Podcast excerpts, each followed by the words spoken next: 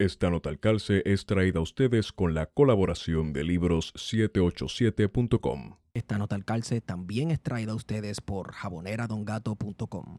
Los jabones Don Gato son hechos a mano, sin químicos dañinos ni detergentes, elaborados con aceites naturales esenciales y aromáticos seguros para la piel. Pruébalos y siente la diferencia. Jabonera Don Gato, váyase a bañar.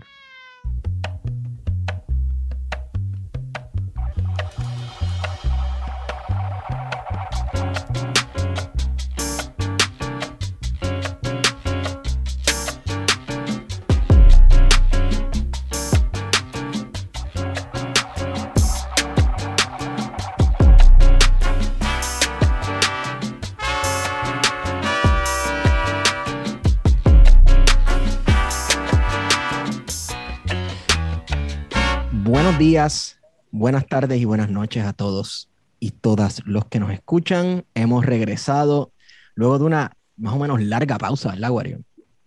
Sí, poquito, poquito larga, por problemas técnicos. Por problemas técnicos cosa. que ya han sido resueltos. Hemos regresado con su podcast preferido, Plan de Contingencia. Les habla Esteban Gómez y me acompaña Guarionex Padilla Martí, que es la que Guario. Que la calle Esteban y saludos a todas las personas que nos están escuchando. que nos escuchan, nos escuchan por ahí. Este, hoy nos acompaña, ¿verdad? A mí me place eh, presentarles a nuestro compañero tuitero Orlan, alias Nieto, alias Mr. Tonitas Reloaded parte 2. Yo no sé quién rayos te tumbó la cuenta y por qué, Nieto, pero bienvenido. Gracias, gracias, gracias por invitarme. Ahora me siento más honrado porque eh, soy como que el primer, el primer invitado en esta, eh, como que en la segunda parte que, que llevaban ustedes en una pausa. Estaban en Yeah. una pausa porque, pues sí, pues, pues me siento honrado. O sea, eh, ay, les adelanto, sí, ahora soy nieto número dos. eh, no fue que me la suspendieron ni por, ni por insultar a, a nadie, insultar a un PNP, ni, ni, ni problema de eso. Al revés, fue por algo bien triste. O sea, es por copyright. Ah, Porque Ah, ¿en serio? Sí, no, sí, sí, este, según el email que me envía eh, Don Twitter, este, me llega un email donde me dice que una abogada en Londres que trabaja para Sony, pues envió este email donde reportó como 25 cuentas por copyright, por violaciones al DMCA. Cuando yo vengo a ver, el, o sea, era un tweet como del, del, de febrero por ahí, y era un, un video que tenía de fondo la canción de The Final Countdown de. Europe. O sea, a mí me sorprendieron la cuenta por una canción de los 80. de los 80. De, de Wow. un One Hit Wonder. Loco, pero, o sea, de todas las millones de cuentas en el mundo que hay de Twitter, o sea, hay cuentas que se dedican a subir videos de ISIS cortando cabezas, cabrón. Tú sabes, y esas no las borran. De todas las cuentas que hay en el mundo de Twitter, entre esas 25 estuviste tú. Bueno, estamos como el boricuazo. Actually, Tú sabes, tema- hay un puertorriqueño del- en todos lados, hay un puertorriqueño en todos lados. Actually, del tema que venimos a hablar hoy, Ajá. ellos tienen una cuenta oficial ahora mismo. El talibán tiene, el, el- el portavoz oficial de- del talibán tiene una cuenta y Twitter dijo que mientras no viole la- las reglas se la va a dejar abierta. Pues, exacto. Vamos a erradicar a los infieles. Bueno, y- La, la presión que hubo sobre la cuenta de Trump fue bastante fuerte. Sí. Y Sí, no fue sí. hasta el último momento que ya Trump había perdido la presidencia que entonces le metieron mano.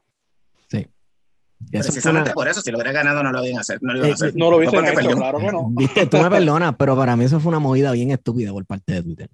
Yo, yo creo que Peter Woke. sí. sí, sí, sí, sí, sí. Si tan peligroso es su discurso, tan peligroso es el tipo, lo que sea, deben dejarlo, deben dejarlo para que la gente, ¿verdad? Se supone que lo dejen para que la gente vea, ¿verdad? Cuán loco supuestamente está el tipo.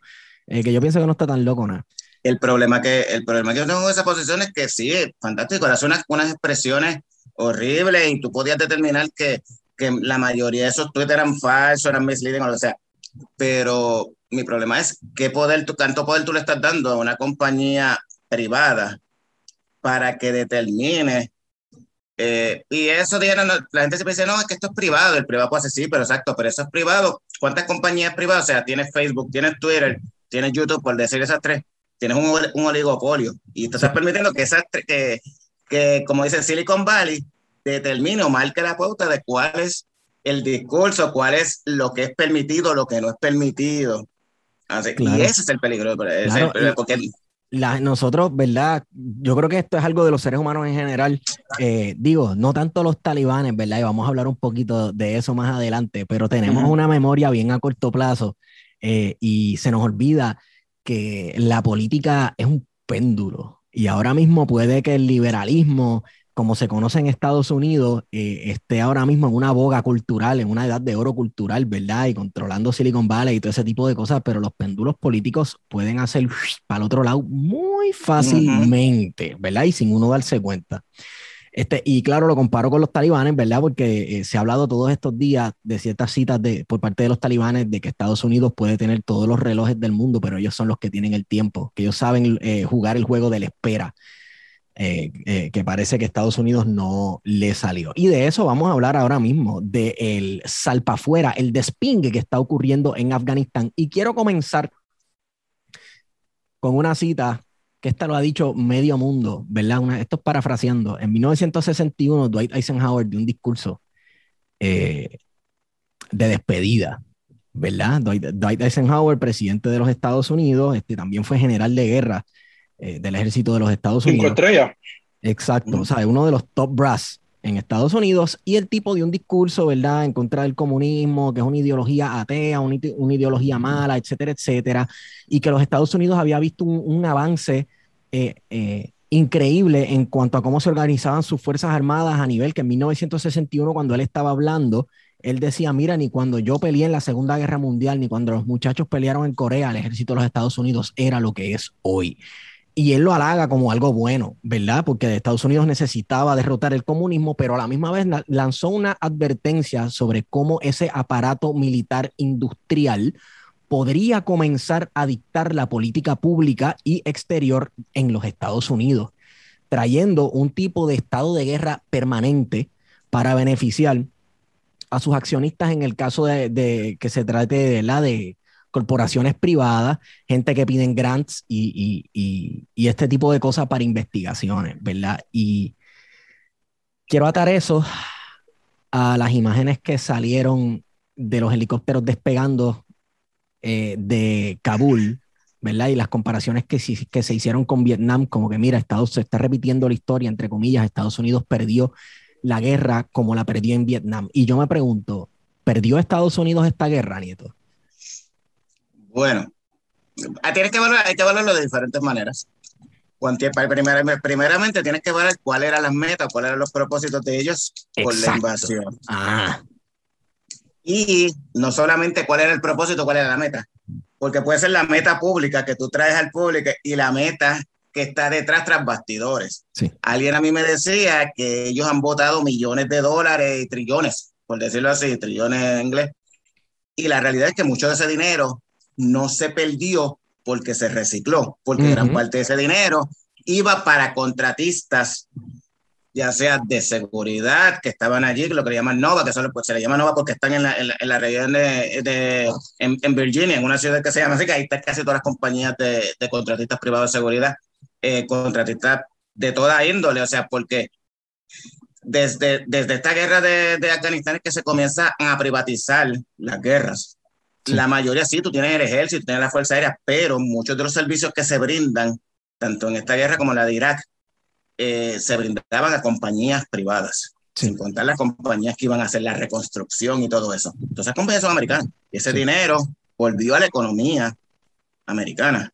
Cuando tú vienes a ver cuánto dinero se ha invertido, además de que para los americanos siempre ha sido negocio las guerras, porque las guerras estimulan su economía sí. Y mueven su economía. O sea que en ese sentido, no siempre, no necesariamente es una pérdida cuando lo vienes a ver escondido. Ahora, en la meta principal, el, el discurso te dice que ellos fueron a, ¿qué? a Afganistán.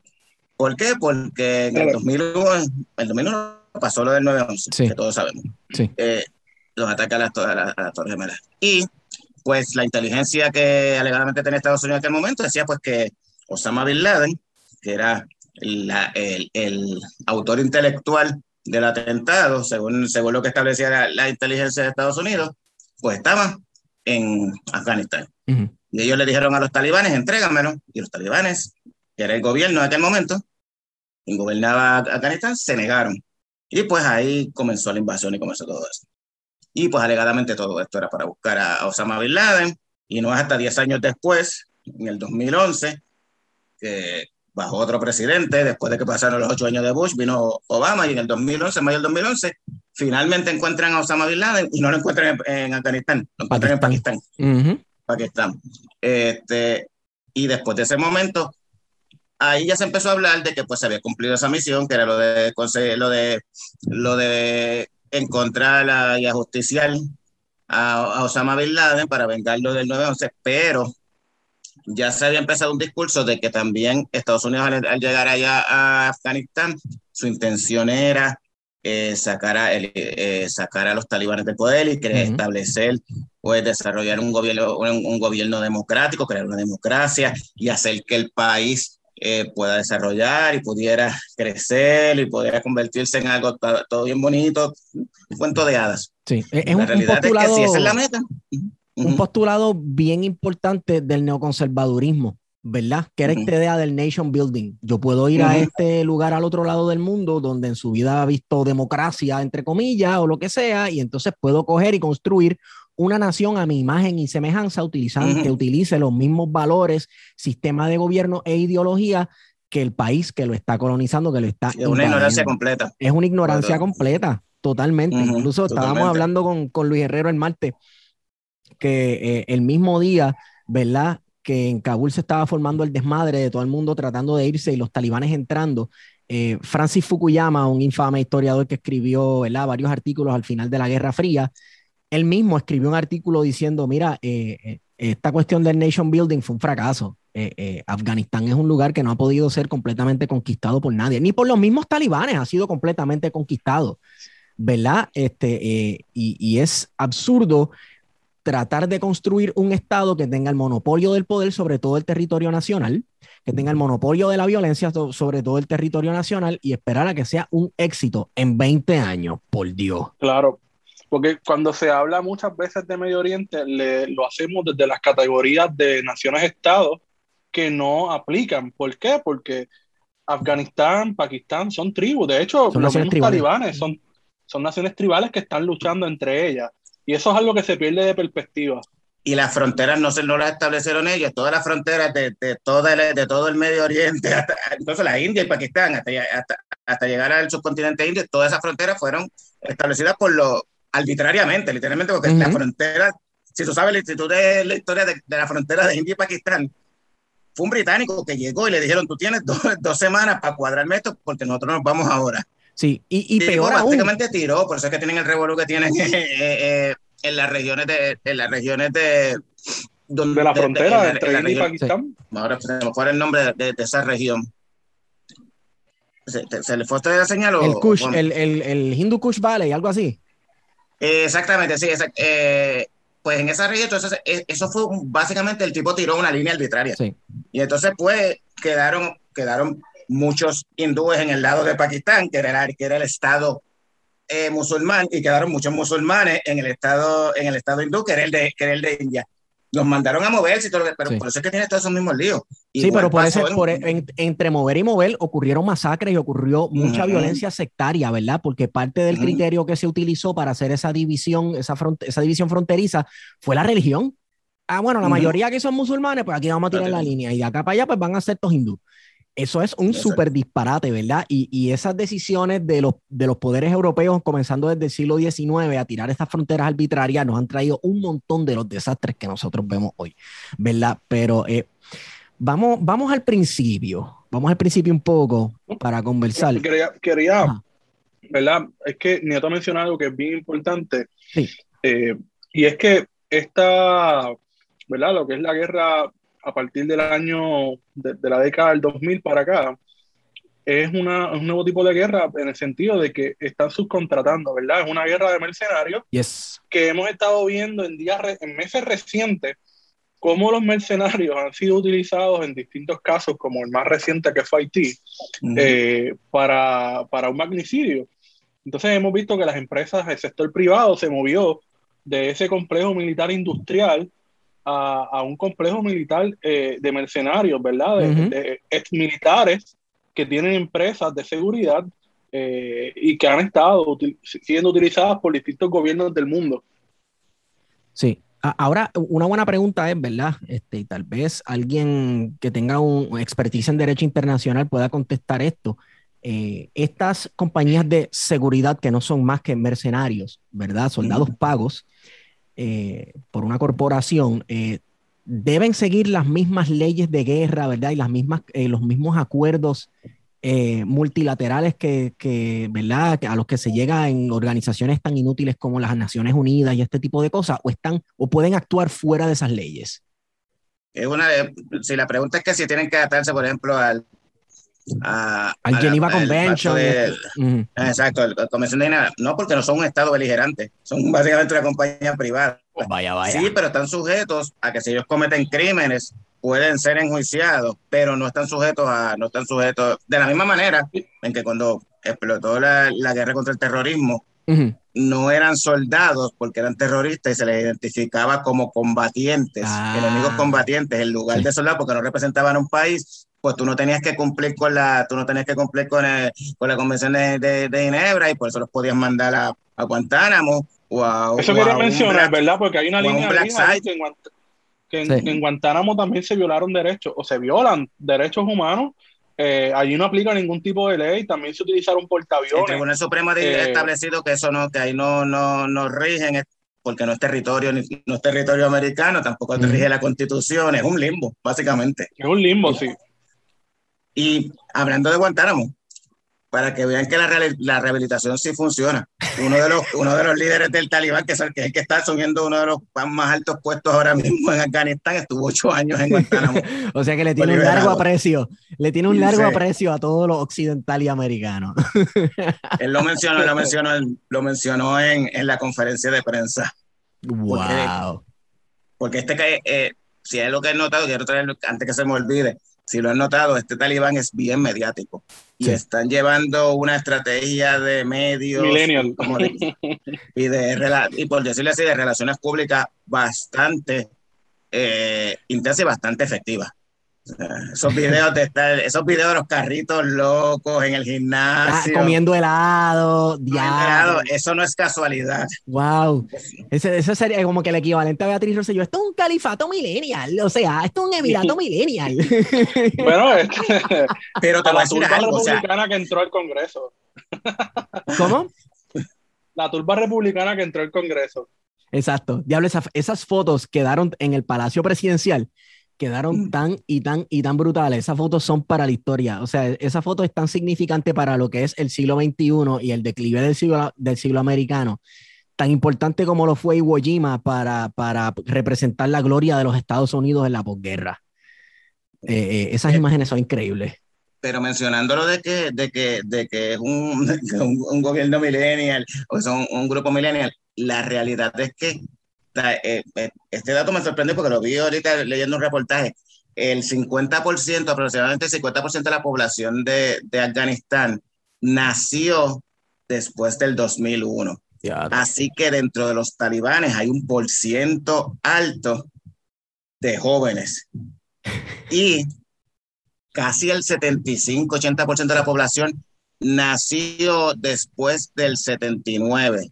O sea, que, en el 79 fue cuando comenzó la guerra con los soviéticos. O sea, que el, el 75-80% de la población de Afganistán lo único que ha conocido es guerra.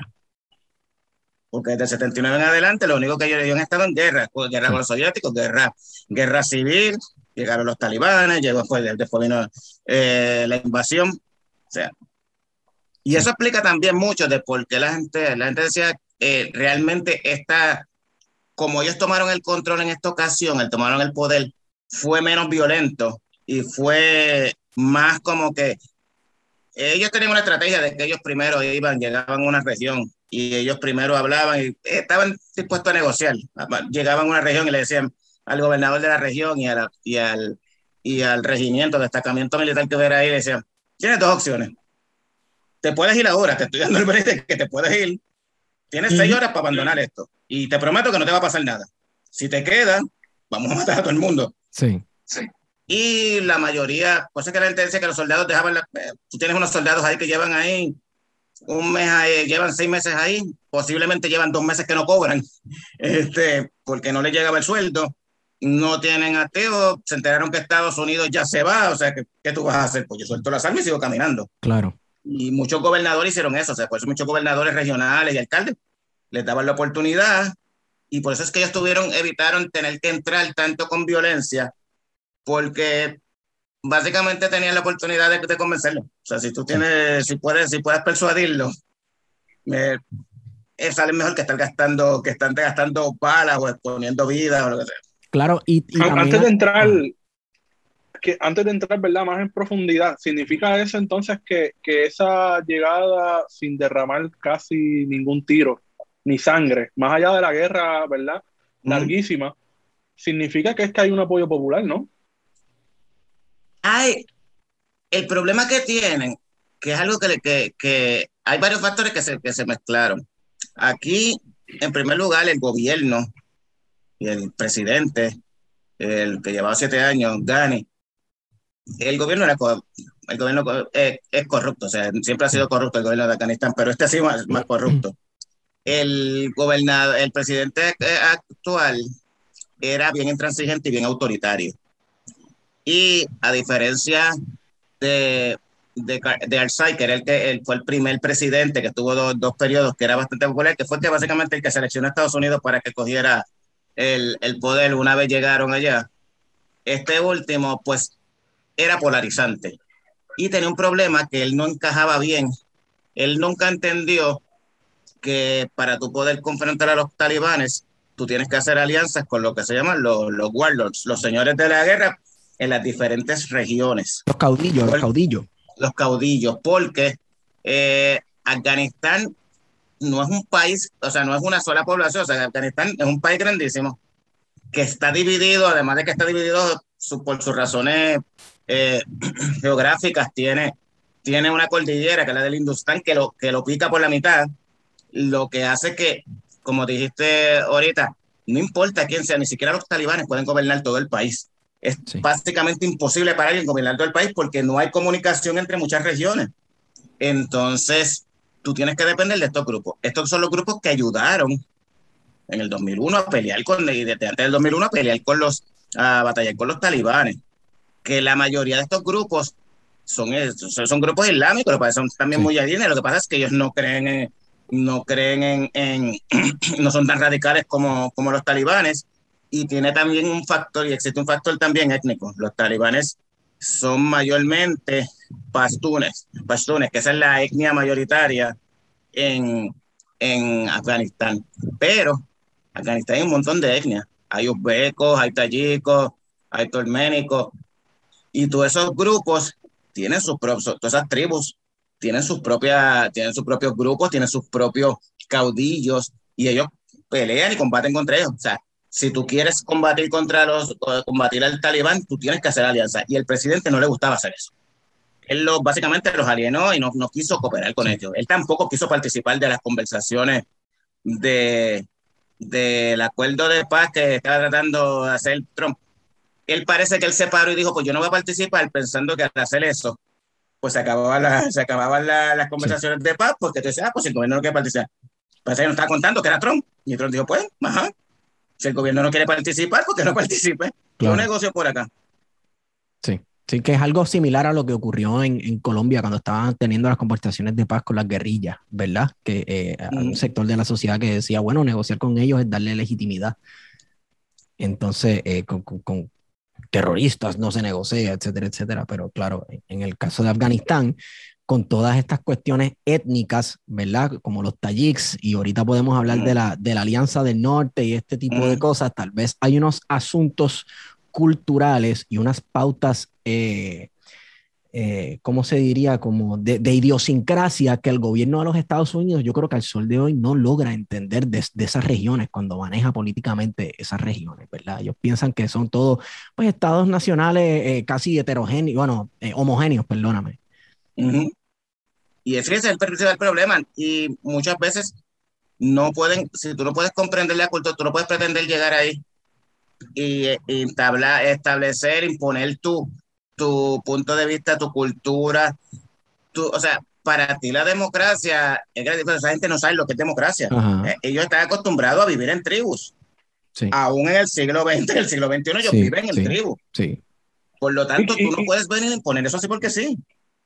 Y, recordemos que esa es la experiencia, por ejemplo, de lugares como Egipto, la misma Irán, eh, Siria, ¿verdad? Que aunque tuvieron unas renovaciones de militares, ¿verdad? De Libia, que unos militares que, que, que, sumamente occidentalizados trajeron la democracia a, eso, a esos lugares. Eh, la realidad es que se prestaba para la teocracia como es Irán, que tiene una teocracia de forma de gobierno, como es Arabia Saudita, este, porque en la práctica la religión, el Islam, no se puede separar de la política. Está intrínsecamente relacionado. El Islam regula todos los aspectos básicos de la vida. Sí. incluso las ramas principales este, del, del, Islam, ¿verdad? Los chiitas y, los suníes, parte de, la diferencia en ideología es que eh, eh, para unos debe mandar un emir, ¿verdad? Un rey, un califa musulmán y para otros debe ser el clero.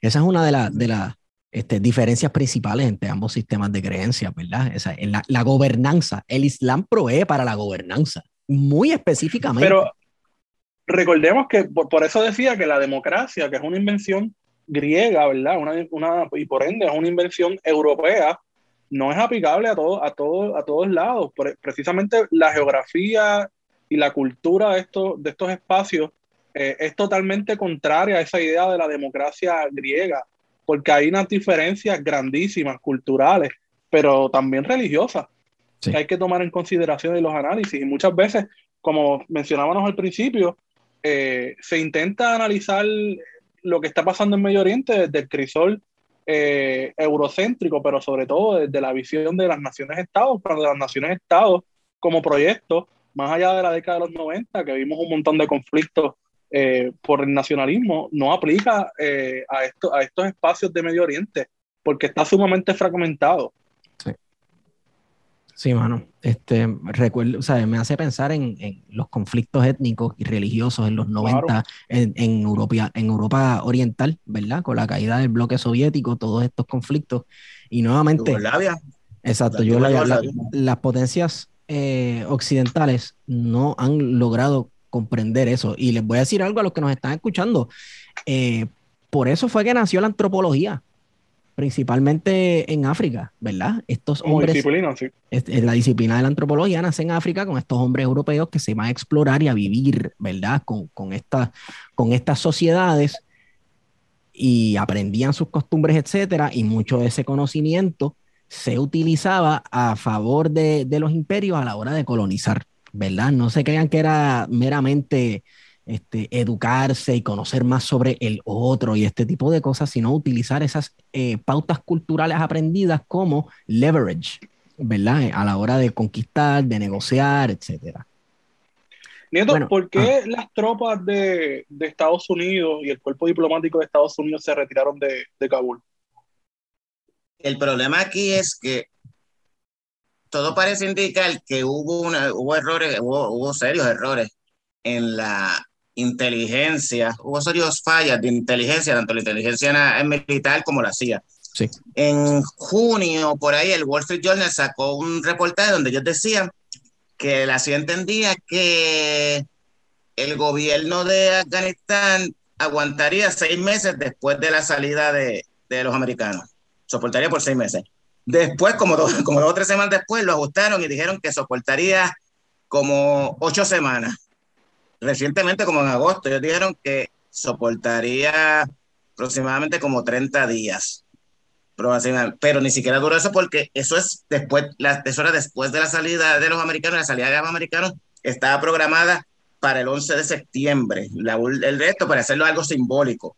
Por eso es que tú ves que pasa lo de lo que pasó con, con lo del helicóptero porque en la última semana ellos no esperaban ese avance. O sea, en la última semana los, los talibanes se comieron básicamente en, en, en, tres días conquistaron cinco regiones completas.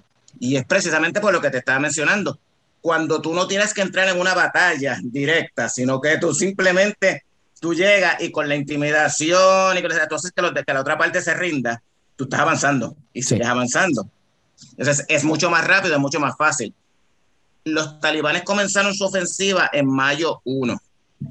Y esa ofensiva se supone que lo que ellos tenían planeado para el verano no era una ofensiva arrolladora de estar conquistando, era más algo como un tanteo de probar cómo estaban las aguas y probar básicamente cómo probar el gobierno, cómo están equipados, que pueden resistir, que no pueden resistir.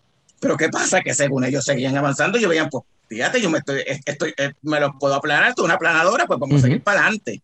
Y eso fue lo que pasó.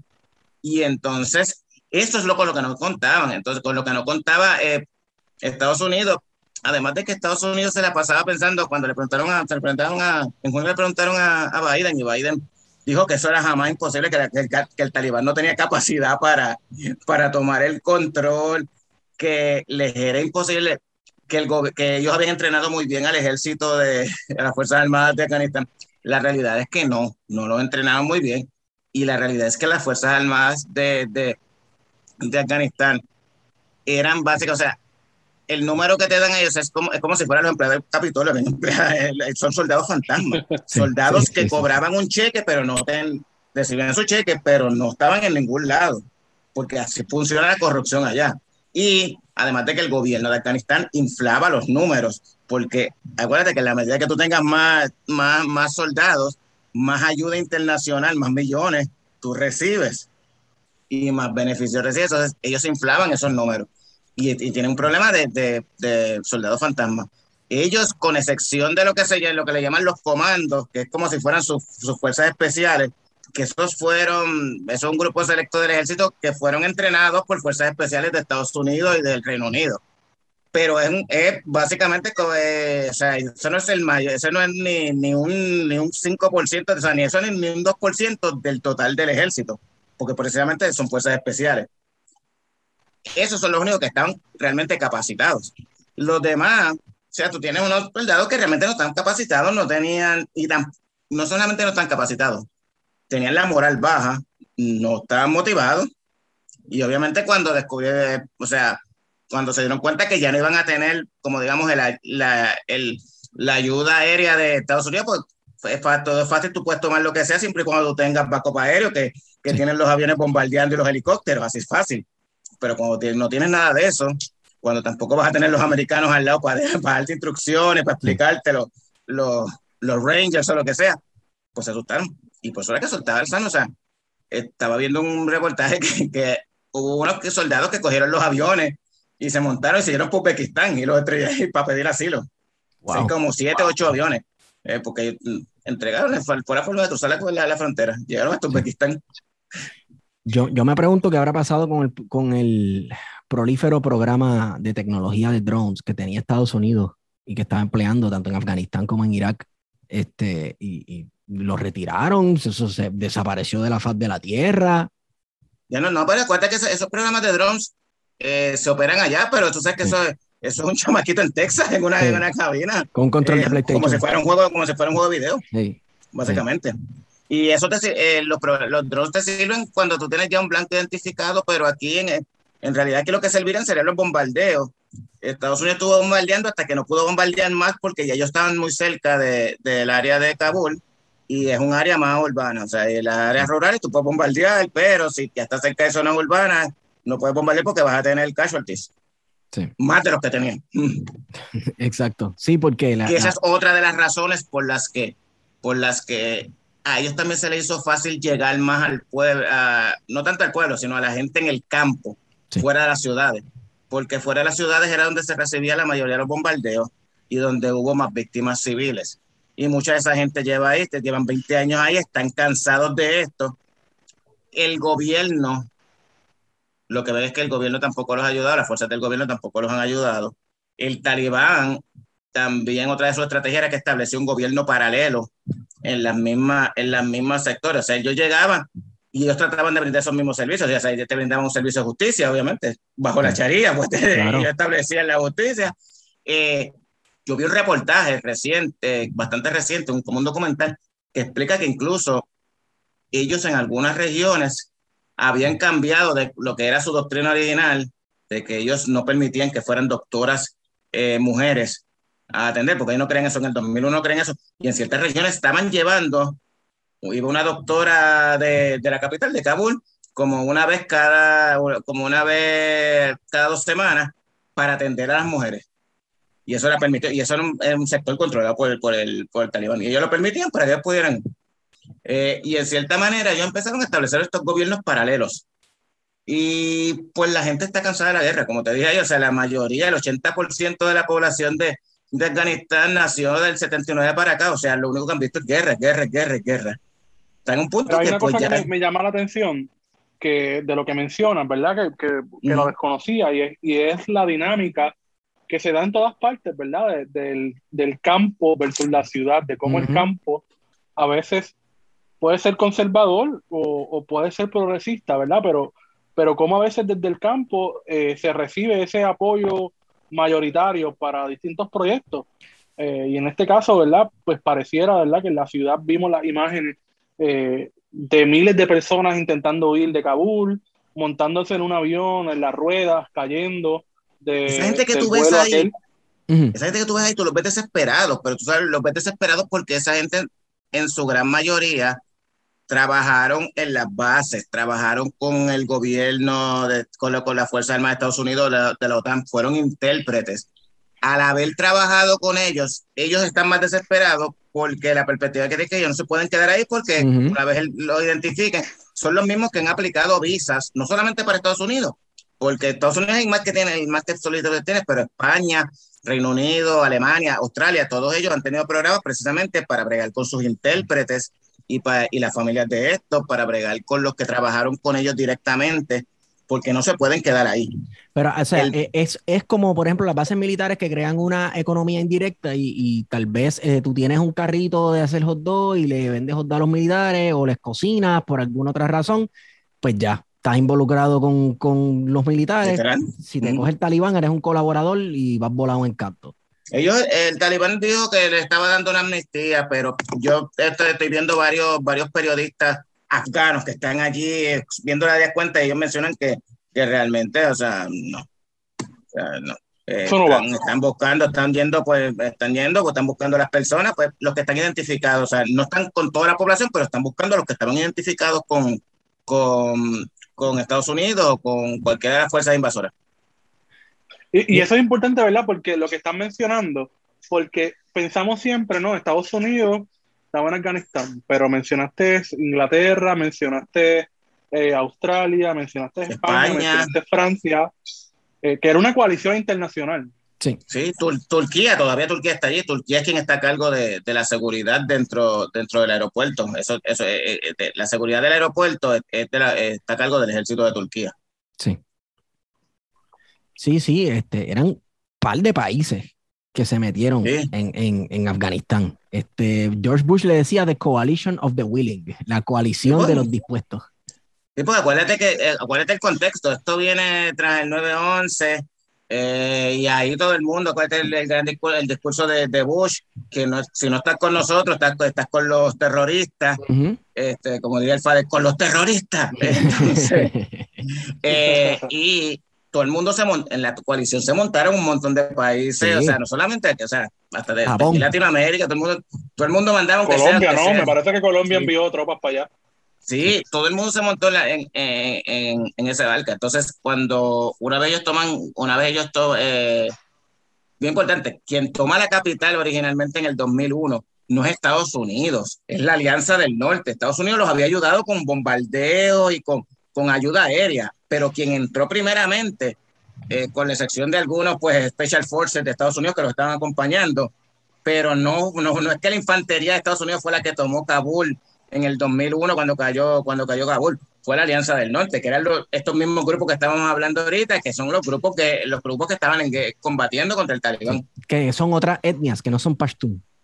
Exactamente. Lo que pasa es que obviamente tú lo que necesitas, una vez tú tengas apoyo aéreo, tú puedes seguir por ahí para abajo, es, mucho más fácil, que eso era lo que ellos no tenían. Sí, lo último que estaba leyendo era que en Panjshir eh, estaban reuniéndose, estaban llegando soldados que supuestamente habían huido, están huyendo al norte y se están reagrupando en el vicepresidente, el, digo, el antiguo vicepresidente, pero ya él se proclamó presidente porque él dice que la constitución dice que si el presidente muere o abandona, supuesto, y como era un presidente literalmente, o sea, el presidente de, Afganistán, él se fue en medio del revoluto, no le dijo nada a ningún ministro.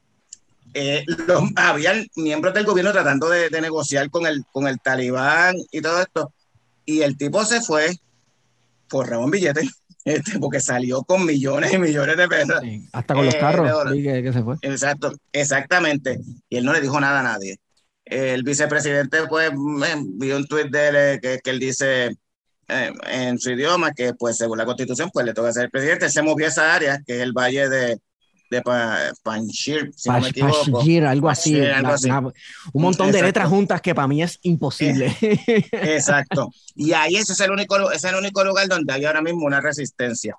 Y los miembros de los comandos, porque la diferencia de los demás soldados que pueden dejar abandonar su puesto y probablemente nadie se va a enterar que eran policías o que eran soldados. Los comandos no, los comandos los van a ir y los van a matar porque son gente que sí realmente están entrenados. Por la mayoría de los comandos se han movido para allá y esa es la única región. Esa región nunca ha caído bajo control de los, de los talibanes. No cayó en los 90 ni, ni hasta ahora. Entonces ellos establecieron ahí como una nueva resistencia, una nueva alianza del norte. Bueno, eh, se dividirá el país, o sea, ya hay entonces dos esferas de influencia, una pequeña que es la, Alianza del Norte, entonces están los talibanes que aparentemente controlan, yo, ¿cuánto? Como más de tres cuartas partes ya de... Todo, todo, básicamente toda la única región que no controlan es esa. Exacto. Eh, y a mí me da, me da curiosidad que, de qué va a hacer los Estados Unidos, ¿verdad? Con esa alianza del norte. Si va a seguir alimentando el monstruo, ¿verdad? Ya en este caso se formaría una guerra civil. Estaba, yo estaba comentando, estaba relajando con, con alguien. Mencioné que cuando leí esa noticia, ahora mismo tienen que haber 12, 12 boinas verdes trepados en un avión que los van a dejar caer en, en paracaídas allí en esa región. Porque normalmente eso es lo que hace Estados Unidos, envía los primeros que envía son los Green Beret, los Boinas Verdes, porque esos son los que están adiestrados no solamente para matar, sino para entrenar, organizar y saben 20 mil idiomas para que organicen eso. Que esos fueron los que originalmente el, el, el 11 de septiembre fue, digo, el, 9-11 fue básicamente el 11 de septiembre, este, pero ya como para el 25 de septiembre ya ellos estaban en Afganistán. Pero ya. Organizando, a lo, organizando esos grupos, ya ellos, ellos cayeron allí y para empezar a organizar los grupos para cuando llegara el momento de que ellos fueran a invadir.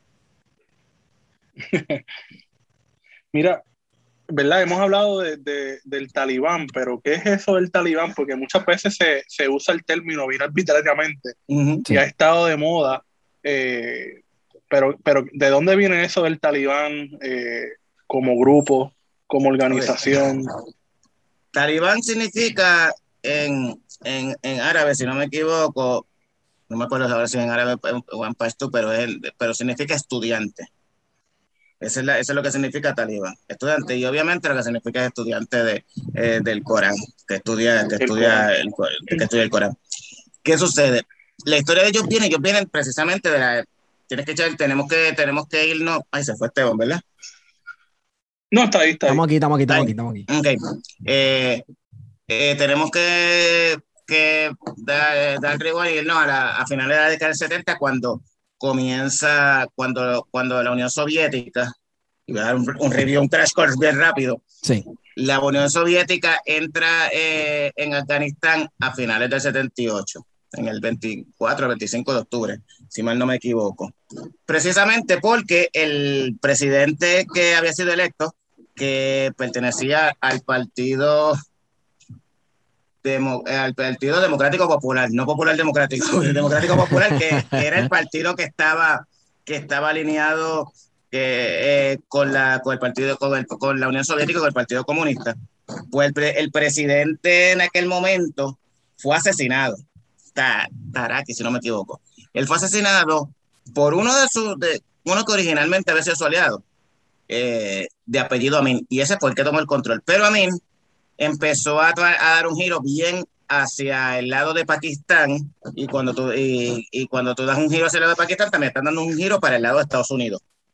Eh, porque en aquel momento Pakistán y Estados Unidos eran bien socios, ya no tanto, pero en aquel momento sí lo era. ¿Qué sucede? Eh, después de, de, eso que pasó, pues la Unión Soviética eh, tenía un pacto con el Consejo Socialista, el, Consejo del Pueblo, con el Consejo Socialista, no me acuerdo cómo se llamaba, que básicamente es el partido. Y ellos tienen cuenta de que cuando si en algún momento en Afganistán, si en algún momento había alguna situación que se salía de control, pues que ellos pudieran intervenir. Y precisamente... era básicamente cruzar la frontera. Exactamente. entonces era cruzar la frontera. Exactamente. Y lo que dijo, y, siempre la Unión Soviética dijo que ellos no invadieron porque ellos estaban honrando ese pacto, que ellos le pidieron que entraran. ¿Qué pasa? Que cuando ellos entran, lo primero que hacen, llegan y entran al Palacio Presidencial, llegan los Spetsnaz, que son las fuerzas especiales de, de, de la Unión Soviética y de Rusia, toman el Palacio Presidencial, deponen y después ejecutan al presidente y establecen un nuevo gobierno socialista y ellos se quedan allí establecidos. Pero ¿qué sucede? La Unión Soviética se queda allí para, para establecer, para permitir que el gobierno nuevo pueda crecer. Pero como pasa, siempre ha pasado con Afganistán, es fácil entrar y fácil invadir. El problema que tú tienes es poder controlar. por eso es que le llaman el cementerio de los, imperios, porque ninguno, o sea, ni lo pudieron los británicos en el siglo XIX, cuando eran el verdadero imperio británico, ni los mongoles trataron un momento dado, el hijo de Genghis Khan murió en, en, Afganistán. Alejandro Magno terminó casándose con una princesa de allí precisamente para, como dice, lograr un pacto y se quiere evitar guerreando allí. Y pues con lo, ya vimos lo que pasó con Estados Unidos, pues lo mismo pasó con, con la Unión Soviética. Lo, toda esta situación con la Unión Soviética, la Unión Soviética llega allí, pero de antemano ya había estado los americanos habían, habían, ido, eh, habían ido preparando, tenían una idea malévola, sobre todo el asesor de seguridad nacional del presidente Jimmy Carter. Se me olvidó el nombre de él, tiene un nombre como ruso, Bresins, que si no me equivoco, que el nombre es como ruso, pero era el asesor de seguridad nacional de Jimmy Carter. Y él tenía la idea, y Jimmy Carter le autorizó, de eh, provocar más o menos a una situación similar ellos llevaban tiempo en contacto y, dándole alma a grupos fundamentalistas islámicos eh, durante la década del 70 en Afganistán, lo que se llamaban los mujahidines. Mujahidin significa, mujahidin significa eh, que hace la yihad o que pelea por su fe. Sí, el guerrero santo, básicamente. Exactamente. O sea, y con esa gente, pues, es que Estados Unidos decide aliarse y darle método. Pues de hecho, hay un video. Hay un What video can go wrong? Eh, exacto, sonaba como una buena idea. Entonces. se llama, eh, estoy pensando aquí, Bresinski. Bresinski, exactamente, sí. Y él, y él ahí la CIA crea una de sus mayores operaciones en toda, inició una de sus mayores operaciones en toda su historia, que es la Operación Ciclón, que era básicamente darle armas y darle dinero a los mujahidines para que combatieran a los soviéticos, porque la idea, años después dio una entrevista, como por el 95, Brzezinski dio una entrevista donde él dice que la idea era, como Estados Unidos había salido de Vietnam, ellos querían darle a, a Unión Soviética su propia guerra de Vietnam. Una guerra que ellos sabían, él sabía que contra esta gente tú no podías, o sea, nunca ibas a tener una guerra similar a la que tú en Vietnam, ibas a pasar años y años allí y no ibas a poder controlar el país. Y técnicamente eso tarde o temprano los iba a llevar a la quiebra. Lamentablemente, George Bush parece que no aprendió de esa idea, nunca le preguntó a él. ¿Qué sucede? Eh, eh, los soviéticos tuvieron la misma situación, podían controlar las ciudades grandes, pero los mujahidines, los hombres, se fueron, se fueron escondiendo a las montañas y a, la, y a las cuevas, o sea, y allí no hay tanque que valga, los aviones no, no hay nada que valga, lo único que les servía a ellos era un poco eran los, los helicópteros, los, los MI-24, los MI-24, porque esos helicópteros te permiten maniobrar y como si fuera un tanque. Pero se les acabó todo eso cuando la CIA le dio, los americanos le dieron los misiles Stinger, que son bien fáciles de maniobrar, los prepararon, los entrenaron. Ahí mismo también entrenaron a Osama Bin Laden eh, y lo prepararon y lo hicieron lo que él en aquel momento. Y una vez le dieron estos misiles, el problema es que al final la, la guerra, la, la guerra no era costo efectiva para los soviética, la matemática es fácil un misil de esto valía como 25 mil o 30 mil pesos, un helicóptero vale 10 millones, valía 10 millones, y una vez aprendieron a usarlo, o sea, los talibanes, los, los afganos, todavía no eran talibanes, ellos derribaban tres y cuatro semanales. O sea, a ese paso tú no puedes llevar una aerosa porque te está saliendo demasiado caro. En el 89, eh, Gorbachev pues dice, mira, pues carajo, nos vamos, este, vamos a empezar la retirada y nos vamos, yo no puedo bregar con esto, además de que se me está cayendo también, se me, se me está cayendo el país el canto no podemos seguir con esto. Finalmente, aunque los soviéticos se van, el gobierno de Afganistán pues trata de seguir peleando con lo que le dejaron los soviéticos y todo, pero en 1992 cae, literalmente ahí cae el gobierno. ¿Qué sucede? Los que peleaban contra, contra el gobierno de Afganistán y contra los soviéticos no eran un grupo homogéneo, pasa lo mismo. En lo mismo que hemos estado hablando, diferentes tribus, diferentes grupos. Se forman diferentes grupos de mujahidines y empiezan una guerra civil entre ellos mismos, tomando cada quien diferentes eh, regiones.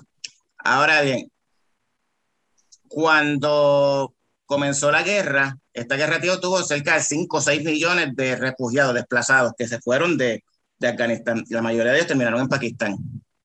Esos 6 millones, y la gran mayoría, la inmensa mayoría, eran mujeres y niños. ¿Por qué? Porque todo hombre que tuviera una edad, una edad este, que pudiera coger un rifle se tenía que quedar allí combatiendo. Esos campos de refugiados, ahí había muchos niños que eran huérfanos, eh, muchos de esos niños estaban en esos campos de refugiados, lo único que tenían, ajá, Pakistán tampoco es como un paraíso, un campo de refugiados en Pakistán no es un paraíso, pero es mejor que estar en Afganistán. ¿Qué sucede? La única escape que ellos tenían en aquel momento era lo que se llaman las madrazas. Las madrazas son escuelas musulmanas donde sí, además de educarte, te enseñan sobre, eh, te enseñan el, sobre el Corán y te enseñan sobre el Islam pero también te enseñan otras cosas como usar armas y, de, y con explosivos y te entrenan con todo eso. ¿Qué sucede? Estas madrazas eran eh, dirigidas indirectamente por los servicios de inteligencia de Pakistán, porque Pakistán también tiene una idea de cómo manejar con todo esto, y había, además de dinero de Estados Unidos, porque había dinero de Estados Unidos, que estaban financiadas mayormente por los sauditas, por Arabia Saudita, por los millonarios sauditas, las familias sauditas, ellos siempre meten chavos ellos siempre han hecho eso de, de, promover y pagar. Lo hicieron en Francia también. La mayoría de las mezquitas y las escuelas eh, eh, de, este, de, esta índole en, en, Francia son pagadas por los sauditas. Y allí lo que se enseña es lo que se llama el wahhabismo. El wahhabismo es una versión, la versión técnicamente más radical del Islam. Sí, son como los pentecostales, son los pentecostales del Islam. Exactamente ellos todo, o sea, lo que crea Al Qaeda se deriva del wahhabismo. Sí. La, la, interpretación que tiene ISIS de, del Corán se deriva del wahhabismo. Y básicamente eso es lo que le empezaron a enseñar a estos nenes. O sea, se fundaron más de, más de 200 de estas madrazas cerca de toda la frontera de, de Pakistán con Afganistán. Y se estima que cerca de 200 mil niños afganos acudían ahí. Y pues básicamente ahí te enseñaban todo eso, pero también te enseñaban que, pues, que tú eras un guerrero de, de Alá y que te preparan porque tú estás ahí para pelear y batallar con los infieles. Y los infieles... Exactamente. Y los infieles van no solamente los que no son musulmanes, incluso los musulmanes que no siguen eh, la que no siguen la charía o que son muy liberales, eso también son infieles. eh, estos muchachitos pues lo fueron preparando y esto de, de, ahí surgió la mayor parte de los, de los talibanes. Por de ahí viene la palabra talibán, precisamente porque ellos estudiaban.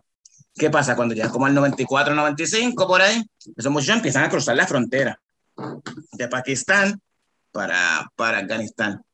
Y ellos empiezan a tomar ciudades y aldeas y todo eso, donde estaban los mujahidines, y la gente los empieza a recibir bien porque el problema que tenías es que los mujahidines que estaban dirigiendo muchas de esas regiones se habían vuelto bien corruptos, empezaban a robar, empezaban a permitir, o sea, se había todo desvirtuado.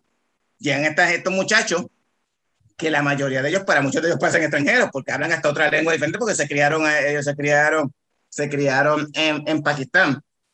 Eh, y ellos empiezan a, llegan ahí, empiezan a establecer el orden, empiezan a cortarle las manos a los que roban, a matar a los que violan, a devolver la tierra a todo el mundo. Y muy, ah, pues qué bueno, qué bueno, qué tremendo. Obviamente, después cuando se fueron tomando y consolidando todo el poder, pues ahí la cosa empezó a cambiar porque ahí instituyeron la charía, que es la ley, la ley islámica, y entonces todo el mundo tenía que tener, tener barba y, buena barba, porque si no tienes buena, las mujeres empezaron que se tuvieron que poner tapar completamente. Eh, eh, cerraron los teatros, o sea, prohibieron la música, prohibieron las mascotas, prohibieron la televisión, todo. Y ahí es que toman en cuenta. Entonces, originalmente cuando ellos llegan, la, la mayoría del pueblo lo, lo, recibe bien porque estaban esperando, o sea, cualquier cosa que los libertara porque los mujahidines era un abuso, o sea, lo que estaban teniendo en muchas de esas regiones. Eh, y como lo vieron también ellos, pues, ah, pues estos muchachos sí son, sí son bien religiosos, ellos sí, sí, demasiado religiosos. También hay un elemento bien importante que eh, dentro del Islam eh, hay, hay, una ley, básicamente, un mandamiento que es esta cuestión de la usura y de, y de mm. el crédito y de tener a la gente endeudada. Eso está prohibido en el Islam. Entonces, tal vez muchas de esta gente estaban endeudados o estaban, ¿verdad? Básicamente esclavizados con una deuda familiar y la llegada de estos talibanes en, en, muchos casos significaba que ellos podían salir de eso. Esa, toda esa deuda y toda esa cuestión quedaba totalmente abolida, ¿verdad? Este, Exacto. Era como que uno menos malo, digo, uno más malo por uno menos malo, entre comillas, porque veremos que después se puso bien fea la cosa. Ya en el 96 tomaron Kabul y tomaron control de todo el, de, básicamente de todo el país. Es ahí que comienza la situación cuando esto, y todo este tipo de cosas no era callado. O sea, todo el mundo sabía en, los 90, a mediados de los 90, lo que estaba pasando en Afganistán, a nadie le importaba. Uh Afganistán no tenía petróleo. Y, básicamente, como no tenía petróleo, a nadie le importaba esto. Ni siquiera a los americanos le importaba. Los congresistas, los congresistas en Estados Unidos sabían eso. Pero ahora mismo no le importaba porque pensaban que tarde o temprano iban a terminar siendo como los sauditas, que pues al momento empezaron un poquito más, más salvaje, pero después ellos se alinearon y ahora son nuestros, nuestros socios y todo lo demás. Exacto. Hasta que descubrieron que apareció un grupo llamado Al Qaeda, eh, que amenazó y le declaró la guerra a Estados Unidos. Ni siquiera estamos hablando del 9-11, como para el 98. Y ahí fue cuando fueron los atentados de las embajadas de Estados Unidos en África. Y pues ahí, que la de, la de Kenia y Tanzania. Y ahí pues los americanos como que se volvieron locos. ¿Qué, ¿Qué rayo pasó aquí? ¿Este grupo quién es? Estados Unidos supuestamente le pidió ayuda al servicio de inteligencia de Pakistán, le preguntó a Pakistán qué quiere y Pakistán le dijo, ya ellos se nos salieron de las manos y realmente se les habían salido de las manos, porque Pakistán originalmente estaba tratando de, como de controlar a los, a los talibanes, pero eh, llegó un momento que los talibanes se le pusieron, de, se pusieron mucho más, eh, mucho más conservadores, mucho más radicales que lo que ellos que esperaban. Eh, dentro del mismo servicio de inteligencia de Pakistán empezaron a ver simpatizantes de los, de los talibanes y al gobierno de Pakistán le preocupó mucho eso porque ellos tenían miedo que la integridad territorial de Pakistán se viera afectada porque hay muchas regiones en Pakistán, sobre todo en el norte, que son de mayoría pashtú. ellos tenían miedo que los talibanes trataran de extenderme esto. Entonces, Pakistán trató de sacarme afuera. Yo no me voy a meter con ellos porque yo no quiero que esto se me revuelque a mí a mí, el avispero con todo eso hubo unos casos y hubo unos incidentes allá de, de terrorismo a finales de los 90 y comenzó a con clérigos que estaban, no eran talibanes en sí, pero estaban alineados con la ideología eh, talibán en Pakistán. Y pues después de eso, pues vino el 9-11 y cuando vino el 9-11, ahí fue que explotó todo, porque lo que pasa es que por años, llevaban años que Al Qaeda estaba utilizando, se le habían permitido a Al Qaeda pues eh, utilizar Afganistán para, para entrenar para entrenar sus combatientes, sus reclutas, y en un momento dado, Osama Bin Laden estaba ahí. Nadie sabe realmente, no hay una certeza de que estaba ahí cuando pasó lo del 9-11. Claro. Pero esa era la excusa para invadir. Claro, claro. Y, y, curiosamente, el mismo Osama Bin Laden y el liderato de, de Al Qaeda, tanto de Al Qaeda como de los talibanes, decían que su objetivo principal era, ¿verdad? La, prioridad era sacar a los Estados Unidos y a sus aliados de los territorios musulmanes, ¿verdad? Y yo creo que fue al mismo Bin Laden que eh, le resultaba una gran ofensa que un país como Saudi Arabia tuviese bases militares estadounidenses porque se considera tierra santa para el Islam, ¿verdad? Donde está eh, donde están los lugares de peregrinaje también y obviamente la cuestión con Palestina este, y con, la mezquita esta que está en disputa ahora mismo en, en, Palestina. Este, Y eso es parte de su ideología, ¿verdad? Que es sacar a los Estados Unidos antes de la cuestión de establecer un califato, estilo otro. Ellos combaten para sacar la influencia occidental eh, que ellos dicen que ocupa, está ocupando a los territorios que le pertenecen al Islam. Y, y, para mí es una mentalidad, ¿verdad? Como bien de las cruzadas, porque se habla de, de, de, la cristiandad, ¿verdad? Y del mundo musulmán, y este tipo no necesariamente está hablando de, de geopolítica ni de estados nacionales este, eh, políticos, ¿verdad? Y, habla de regiones. Exacto, de regiones y de, de religiones, o sea, mencionar en el siglo XXI la cristiandad como que me voy a ir a la guerra contra la cristiandad. Eh, eh, si tú lo decías en el año 1300, la gente te entendía, cualquier persona en la calle, normal, que seguro que sí. Pero ahora mismo, en este lado del mundo, hoy, tú dices eso y la gente es como que, espera un momento, como así, como, como que contra la cristiandad, como que, tú sabes. ¿En serio? Sí, exacto, exacto. acá. Pero es esa visión de, es esa visión de mundo eh, dentro, dentro del Islam de que tiene que controlarlo todo que todos los aspectos de la vida, como la charia, por ejemplo, tiene que regir lo que haga el ser humano, eh, que es bien distinto, ¿verdad?, a las sociedades este, occidentales y a la visión occidental de lo que es el mundo, ¿verdad?, donde hay otro, otro, otro sistema de valores, otra, otra cosmovisión, cosmovisión eh, que en el mundo islámico no necesariamente es así. Sobre todo ahora, ¿verdad? Que las naciones occidentales se han este, secularizado bastante, porque tú le preguntas a Iván Rodríguez. tú le preguntas a Iván Rodríguez, ve, ya te dice, no, papi. no, papi. Claro, y eso fue un proceso largo, ¿verdad? Hubo guerras de religiones, a pesar de que la gente dice, no, es que eh, el oscurantismo religioso solamente fue la, en la Edad Media. Pues no, los la días, ¿eh? tuvo guerra religiosa. Claro, claro. Este, mano, yo no sé, ¿cómo miras la cosa, Nieto, con la Alianza del Norte, el futuro de Afganistán? El otro día estábamos hablando con Luis Herrero sobre, sobre Rusia y China y los intereses de la región.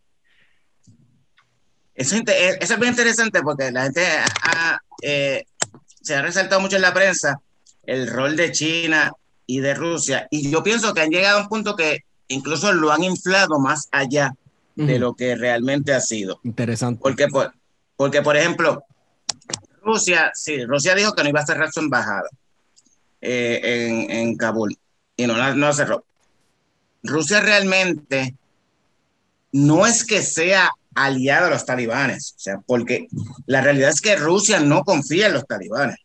Putin no confía en los talibanes. Para más decirte, los los terroristas que, chechenos que, hicieron, que hicieron, fueron entrenados en Afganistán, eh, que, que, ejecutaron los ataques en el 2000 y en toda la década, en toda la década, en la primera década del 2000, eh, los diferentes ataques terroristas que sufrió Rusia y a finales de los 90 fueron entrenados en, en Afganistán. ¿Qué sucede?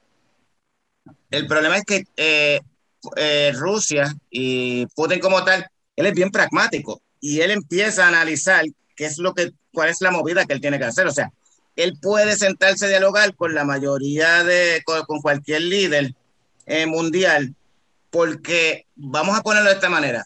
Estados Unidos siempre cuando va, cuando un presidente de Estados Unidos se va, se, tiene cierto está en su high horse de qué es mi, de cuál, de que yo moralmente soy superior a ti, por lo tanto yo no me voy a sentar, no me voy a sentar a dialogar contigo para no validarte, aunque yo esté sumando los drones, sumando drones y bombardeando 20 mil países. Eh, y tu, y tu aliado número uno es, ah, los talibanes tratan a las mujeres como mierda, pues date un viajecito a Saudi Arabia.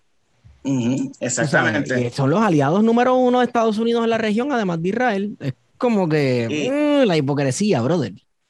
Rusia tiene potente, Rusia y Putin tiene la capacidad de que se pueden sentar con todo el mundo porque o sea, yo no me voy a, yo no te voy a juzgar en tu aspecto, eh, esté bien, yo no voy a juzgar moralmente lo que tú haces porque yo tampoco quiero que tú mejores a mí, juzgues a mí moralmente, por eso son mis determinaciones. Y yo lo que voy a tratar de hacer es lograr lo mejor para mi país. Primero pensando en Rusia. ¿Qué sucede? A Rusia lo que le preocupa son las ex repúblicas soviéticas de Asia Central, que colinda, o sea, Uzbekistán, Tayikistán, todo este tipo de, como digo yo, las, que terminan en TAN. Sí. A él le preocupa eh, la expansión de la expansión del, del radicalismo islámico, del extremismo islámico, eh, no necesariamente de los talibanes, pero de cualquier grupo extremista islámico, que eso se, se, expanda porque eso trae inestabilidad. Si, tú, si te trae inestabilidad a estas regiones, tal o temprano esa inestabilidad me llega a Rusia. Y aunque no sean ya repúblicas pero es como es mi patio trasero. Sí. Eh, y también le preocupa, pues en lo que hablamos ahorita, de que se, se exporte se exporte terrorismo, se exporte en extremistas islámicos a regiones que sí son de Rusia, como Chechenia o Dagestán, que son regiones que tienen una alta población musulmana y que pueden, entienden a eso. Y eso se le preocupa. Más que nada, obviamente, el tú llegar a unos acuerdos, pues yo llego a unos acuerdos contigo, incluso Rusia hizo maniobras recientemente en Uzbekistán y con Tayikistán, maniobras militares, y eso es un mensaje que le están enviando a los, a los cerca de la frontera con, con Afganistán, un mensaje que le envían a los talibanes. Estamos bien, estamos claros, pero no tampoco cruzar la frontera porque si no voy a mover mis tropas para allá, entonces voy a, voy a militarizarte la frontera, tampoco, tampoco te, eh, no se te ocurra. Eh, por el lado de China, es un poquito más complejo, porque China tiene dos razones. China tiene interés comercial, eh, económico, pero China también tiene más o menos el mismo interés que tiene Rusia, porque la frontera de China con Afganistán es la región de Xinjiang, que es la región donde están los, los uigures, que son esta etnia eh, que es musulmana, que es donde China ha establecido los campos de... Que los ha obligado a convertirse, sí. De reeducación. Exacto, exacto, para convertir reeducación, para convertirlos en verdaderos ciudadanos chinos. Pues eso es lo que te explico, para adaptarlos a la sociedad china. Y el problema que ellos tienen. Si nos escucha Yero, nos va a atacar. Yero, un abracito, Yero López. Eh, pero el problema que tiene es que en esa región es donde, es donde por lo general China ha tenido problemas de, de ataques terroristas, así en esa región. ¿Qué es lo que pasa? Eso es precisamente lo que quiere China evitar. Eh, se reunió desde hace como más de un mes, se reunió con los talibanes y, de, y desde, el, anyway, desde el 2016 está en conversaciones con ellos porque ellos previeron y se dieron cuenta de que tarde o temprano iban a asumir el poder, así que con tiempo, poquito a poco, pues vamos a llegar ahí. Eh, la idea de ellos es precisamente eso, asegurarse que, asegurarse que ellos le, le garanticen que no van a permitir que el, el extremismo islámico, el terrorismo islámico llegue a las fronteras de ellos, que se mantenga dentro, cualquier cosa se mantenga dentro de las fronteras de Afganistán. Y segundo, pues el interés económico, porque China eh, tiene el proyecto de la gran ruta de la seda y le interesaría que pasara por ahí, eh, que pasara por Afganistán. Y además, pues le interesa, pues, unos intereses en mineros, eh, pero eso no es tanto. La gente habla de que tiene mucho interés en mineros, no es tanto. Realmente no es tanto. Más lo que le interesa es lo de la seguridad y pues poder establecer lo de la ruta, lo de la ruta de la seda. Y China tiene esta política de que ellos tienen su propia política de no intervencionismo. Entonces, en la medida de que yo no te he invadido como, como, hizo, como hizo Rusia en su momento, como hizo Estados Unidos, pues podemos llevarnos bien. Tú necesitas también, tarde o temprano, tú vas a necesitar dinero porque este gobierno, los talibanes necesitan, necesitan inversión para poder mover ese gobierno, necesitan dinero. Y pues quien único les puede proveer más, más allá de Rusia es China. Inversión, que le puede proveer inversión. Y en base a eso, pues es que eh, son estos acercamientos y esta forma de hacer negocio. Más que nada. Sí, que, que, una de las cosas, estaba mencionando el otro día, que China hace es hacerte la infraestructura de, de tu país. Ah, tú, tú, necesitas un puente, tú necesitas un dique, pues ahora te lo hacemos, pero tú sabes que nada es gratis en esta vida. No, precisamente si, eh, pues, si, si este, la iniciativa era de la ruta de la sede es tremenda, o sea, porque eso es carretera, eso son trenes, eso es todo lo que te ponen ahí, o sea, te ponen, te, te, preparan todo eso, o sea, eh, y en ese sentido a los talibanes les conviene. Y como te dije, o sea, si tú te fijas, si tú ves la conferencia de prensa que ellos dieron ayer, ellos están tratando de proyectar eh, que son unos talibanes diferentes, básicamente lo dijeron, no somos los ya mismos se abren un TikTok, Ya mismo se abren un TikTok y hacen memes y este tipo de cosas. Sí, vamos a vamos a respetar, este, vamos a incluso prometieron que no iban a que no iban a no iban a permitir más el cultivo de, del opio. Eso. Seguro. Seguro que sí. Este, pero o sea, con eso se sostuvieron durante, los, dos años. Este, pero, y además de que eso lo ven como un arma que, utilizan hacia Occidente, porque son, ellos lo cultivan, pero no es para, no es para consumo interno, sino para que lo consuman los infieles. Sí. Exacto. Para, exportarlo, para que deteriorar a la sociedad occidental. Este, y en cierta manera, le, la epidemia, la epidemia de opioides en Estados Unidos tiene que haberlos alegrado de cierta manera. Porque ven que están actuando de alguna manera, están, están logrando atacar a, atacar a, Occidente, en, el corazón de Occidente. Pero, pues realmente eso, o sea, son las dos principales, los dos principales actores. El otro es, el otro en la frontera es Irán. Irán, Irán tiene, mantiene una buena relación dentro de todo con los talibanes ahora mismo.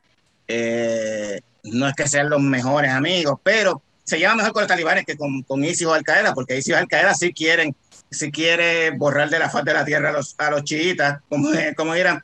Los talibanes son más regionales, están como más cerrados a su frontera. Lo de ellos es, yo quiero mi, yo quiero mi finquita, mi finquita va a ser un Estado Islámico, un Emirato Islámico, aquí yo hago lo que me dé la gana, mientras tú te mantengas afuera y yo estoy aquí adentro, no hay problema. Y podemos mantener relación. Irán en ese sentido, pues eso es lo que esperan, además de asegurar unos ciertos eh, acuíferos, cuerpos de agua que nacen en, allá y terminan en Irán. Eh, y pues Pakistán, que siempre ha sido el principal aliado de, de ellos, eh, pero Pakistán, la relación de Pakistán es un poquito conflictiva, no siempre, no siempre es la mejor. Y Pakistán quiere ganar más influencia con, con Afganistán porque, por ejemplo, India es el principal inversor en, en, en Afganistán. Es la principal potencia que más invierte económicamente. Por lo tanto, India tiene cierta influencia en Afganistán. Y pues a Pakistán lo más que la tierra es que, es que India gane más influencia ya, porque entonces queda quedó pillado por el norte y por el Afganistán y por, el, y por el sur con India. Exacto, queda rodeado. Que me imagino que es en parte también lo que quiere evitar este, Rusia, ¿verdad? Que se le desestabilice la frontera y quede rodeada también por sus rivales históricos. Exactamente. Bueno. Eh, mencionaste, ¿verdad? Por encimita, eh, ¿verdad? Y sé que lo mencionaste en tus redes sociales, en, Twitter esta semana, de, cómo la percepción de, de, Irán respecto a lo que estaba pasando era bastante neutral, pero positiva. Pero te pregunto, ¿qué hay de otros lugares como Israel? Israel, pues, siempre va a estar, siempre va a estar a la defensiva, porque para los talibanes, Israel, Israel es eh, eh, lo visualizan igual que lo, visualiza, lo que, lo visualiza Irán.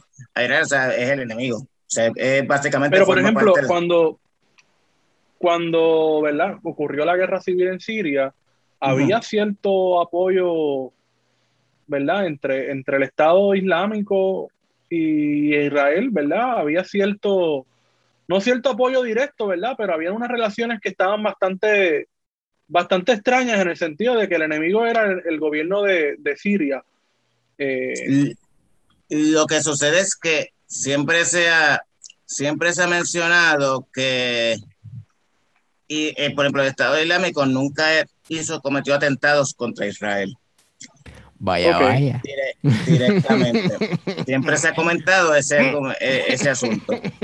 en cierta manera, eh, se, cree que hay cierta negociación por debajo de la mesa que incluye intimidación también, porque eh, además de que el enemigo de tu enemigo es mi enemigo y Estado Islámico Israel tiene un enemigo en común, que es el gobierno de Siria y el gobierno de Irán, que está, que está situado, que está ubicado en Siria, porque son, eh, son, son chiitas y por lo tanto para Estado Islámico un chiita es lo mismo que lo mismo que un infiel. O sea, eh, una de las cosas principales que, que hicieron en, en, en, Irak fue arrasar con todas las poblaciones chiitas y con todas las poblaciones kurdas, con todo el que no fuera eh, sunita y todo el que no fuera, que no se dejara someter bajo el, bajo el califato. Y también, eh, también para, mucho dolor y consternación de los que nos gusta la arqueología y la historia, incluso para musulmanes también, ¿verdad? Que les gusta la arqueología y la historia,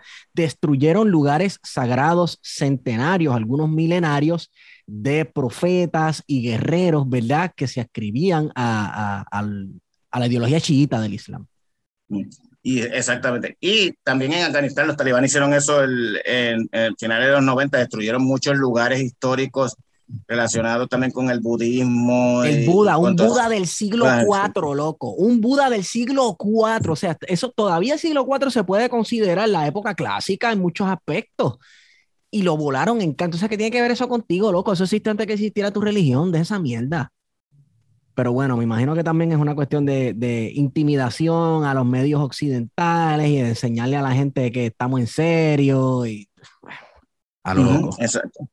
Exacto Pero en ese sentido, pues por lo menos Israel se ha mantenido bien atento, pero como te dije, como los, los talibanes no, no, eh, no interesan exportar su revolución, eh, ellos prefieren por ahora mantenerse enclaustrados en, en su frontera, pues ahí no le, no le preocupa tanto. Pero, sí, los talibanes son enemigos de hay, hay, un factor importante, sin embargo, porque por mucho tiempo los talibanes protegieron Al Qaeda, que sí les importa bastante exportar una revolución islámica wahabista alrededor del mundo. Entonces, ¿cuál va a ser la, relación, si alguna, entre el nuevo régimen talibán y Al, y Al Qaeda? Ellos han dicho, ellos han dicho que ellos no van a permitir, que no van a permitir que ningún grupo terrorista se establezca en su terreno, pero ellos son el grupo terrorista, ellos tienen el monopolio del terrorismo. Exactamente, exactamente. Ahora mismo, como está trabajando Al Qaeda, porque ahora Al Qaeda está grabando, como digo yo, por franquicia, por sucursales, porque ahora es, eh, ellos trabajan en diferentes puntos, por ejemplo, está Al Qaeda en el Sahel, que, que es el área esta área central de África, está Al Qaeda en sí, estuvo Al Qaeda en Siria, ahora tiene otro nombre, pero era Al Qaeda en Siria, que era uno de los grupos que estaba, que estaba combatiendo contra el, contra el gobierno de Assad. Eh, está Al Qaeda, hay diferentes, eh, ah, está Al Qaeda en Filipinas. Pues entiendo que pudiera haber Al Qaeda en Afganistán.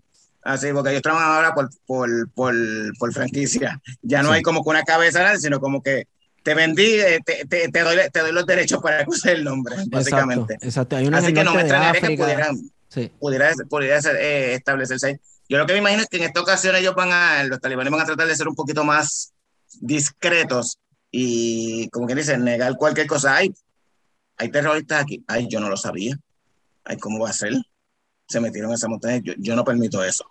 Lo que sí, los talibanes no se llevan con ISIS. Eso, eso sí es verdad. Ellos tuvieron guerra. Ellos estuvieron, estuvieron batallando por el territorio porque ahí sí en un momento dado trató de establecerse en el Estado, el Estado Islámico trató de establecerse en Afganistán y tuvieron que pelear contra los, eh, contra los, los, talibanes y lograron expulsarlos. Así que dentro de todo, de todo este conflicto eh, hay, hay sus diferencias entre los grupos, a pesar de que persiguen aspectos similares, ¿verdad? De, poder implementar eh, el Islam como un régimen eh, que rija, ¿verdad? Valga la redundancia, todos los aspectos de la vida. Eh, hay diferencias claras y marcadas entre grupos. Sí, porque por ejemplo el Estado Islámico decir lo que busca es un califato, establecer un califato y extenderlo. Lo iniciaron en, lo iniciaron en Irak, en Mosul, y lo siguieron expandiendo hasta que llegaron a parte de, parte de, de Siria pero la idea de ellos es crear, o sea, y, esto implica que todo el que está ahí se somete y se convierte en súbdito de nosotros. O sea, si tú dejas que ellos se te establezcan en, Afganistán, te van a querer hacer un califato, o sea, te van a querer sacar a ti, o sea, no es que van a combatir contigo contra los infieles, es que tú eres parte de los infieles para ellos. O te sometes y te unes, o vamos a la guerra. Esa es por lo menos la visión de, en, lo que se refiere a Estado Islámico, ahí sí. Sí, ¿no? Y como la, la básicamente eh, recordando un poco el año del, mil, del, del 711, cuando cruzan eh, el estrecho de Gibraltar a la península ibérica y conquistan, ¿verdad? A partir de ahí, la península ibérica intentan llegar hasta las puertas de Carlomagno. Sí. Sí, sí, que se establecen entonces distintos califatos dentro de la península ibérica, pero llega un momento, fíjate, llega un momento como de, no sé si decirle Pax Hispaniola, en el que los distintos califatos este, comercian, ¿verdad? Y un intercambio cultural, a pesar del conflicto y la tensión, con los reinos cristianos, ¿verdad? Y de ahí sale el mozárabe, y de ahí sale entonces que eh, nuestro idioma castellano tenga eh, un montón de palabras que vienen del árabe. ¿Verdad? Inevitablemente ocurre un intercambio cultural, pero, pero yo no sé bueno, porque, porque era, era superior en, cuestiones de, culturales, ¿verdad? los bereberes en ese entonces estaban en un esplendor de, del Islam por completo.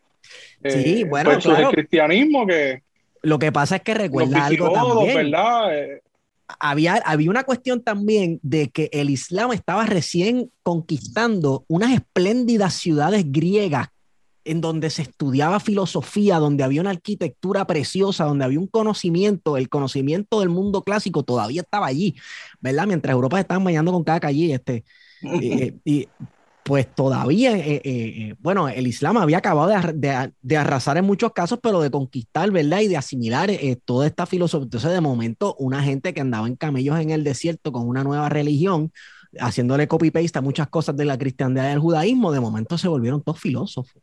Y de momento comenzaron a abrir universidades, ¿verdad? Y fue que este mundo griego oriental fue absorbido totalmente por el mundo musulmán y por eso mientras Europa se hundía en el oscurantismo, tenías el, el, califato abásida, cuya base era en, en, Bagdad, con un esplendor increíble, o sea, un nivel de, de riqueza y de opulencia nunca antes visto. Bueno, eh, esto es un algaretismo, uno viéndolo desde arribita, pues uno dice, diache, Estados Unidos se pegó un tiro en el pie, pero eh, esto no es tan sencillo solamente como que Estados Unidos pegarse un tiro en el pie. Eh, eh, aquí medio mundo se ha pegado un tiro en, el, en los dos patas tratando de meterse en este territorio.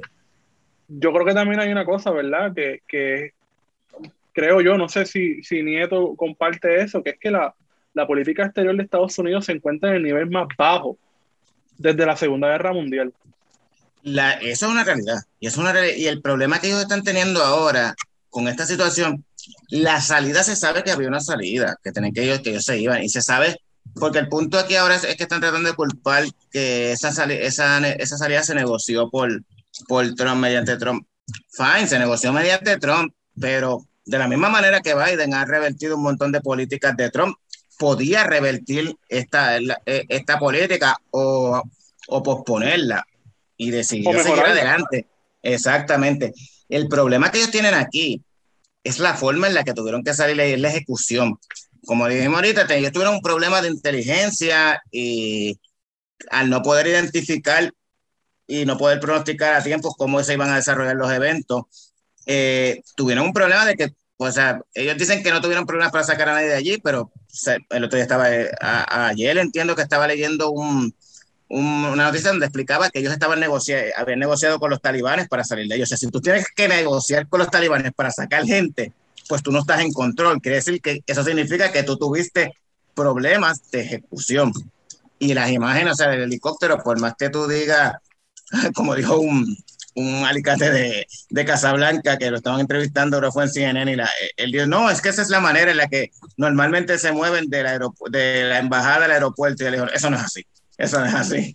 No, tú no te muevas en helicóptero.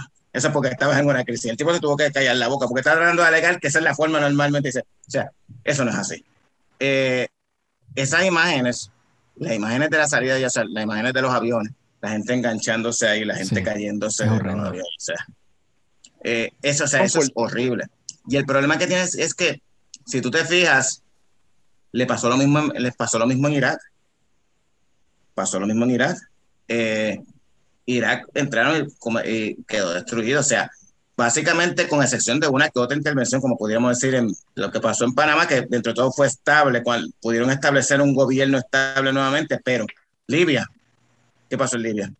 Aunque sea la OTAN, pero básicamente quien dirige la OTAN es, Estados, Unidos. O sea, en Libia crearon, o sea, las, las situaciones de Libia, el estatus actual de Libia todavía 10 años después no se ha podido solucionar, siguen divididos, pues siguen, siendo, siguen divididos, no han podido establecer un gobierno claro, los pozos petroleros se quedaron ahí, o sea, tuviste, estuviste un, como decía yo, un pulguero de, un pulguero de armas para terroristas, porque eso fue lo que pasó después de ahí, un estado fallido, tenías mercados de esclavos, o sea, donde único ha habido un esclavo, abiertamente, era allí mismo, un mercado, que se estaban vendiendo abiertamente, era allí mismo, tenías campos de, campos de, de entrenamiento de ISIS que quienes lo sacaron fueron los mismos, los mismos, los mismos, las mismas tribus de allí lograron sacar a los de ISIS, pero no fue la coalición. O sea, tú tumbaste un gobierno y simplemente pensabas que porque que por inercia iba a, iba, iba, iba, iba a salir la democracia.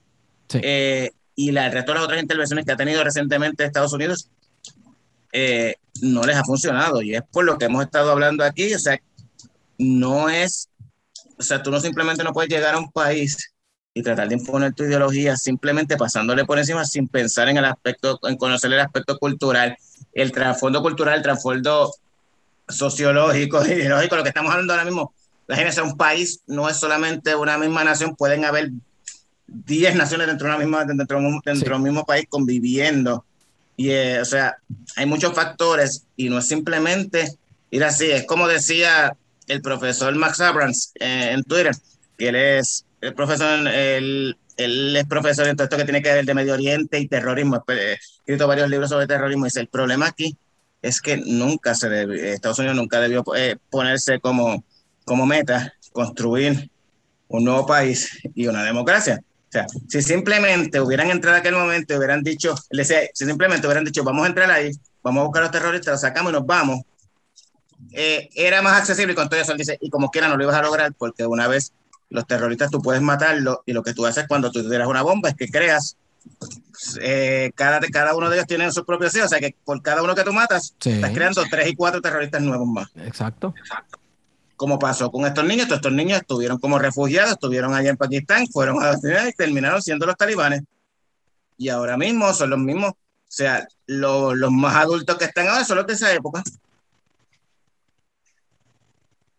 Yo creo que también, ¿verdad? Hay, una, hay un aspecto eh, que tiene que ver con el asunto de las políticas que se articularon en los 90. Por ejemplo, Esteban mencionaba eh, un libro que es clásico, ¿verdad? Este, el fin de la historia y el último hombre, en el que se planteaba que, que con el fin de la Guerra Fría y con la caída de la Unión Soviética, eh, era el triunfo, ¿verdad?, de la democracia liberal y del capitalismo, y que ya no iba a haber nunca más un conflicto ideológico.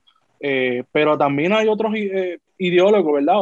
otros teóricos políticos que, proponían a Estados Unidos como este garante, ¿verdad?, de la civilización eh, del mundo libre y que le daban a Estados Unidos una obligación moral de intervenir en la construcción de esa nueva civilización globalizada. Y todo ese imaginario político pues ha venido abajo por completo, porque Estados Unidos no es el único, tiene que compartir poder con China, tiene que compartir poder eh, con la Unión Europea, que aunque son aliados de Estados Unidos, en muchas instancias también han sido un reto para los propios Estados Unidos. Y por supuesto tienes a Rusia, eh, que junto a China siempre han estado en, alianza, eh, no solamente en la Organización de Naciones Unidas, sino en la política internacional, que mientras Estados Unidos hace, por un lado, ciertas decisiones, China y, y Rusia están boicoteándolas. Eh, así que ciertamente todo ese credo liberal triunfalista de los 90, eh, pues está, está abajo. ¿Sabes? Ya nada de eso se puede sostener.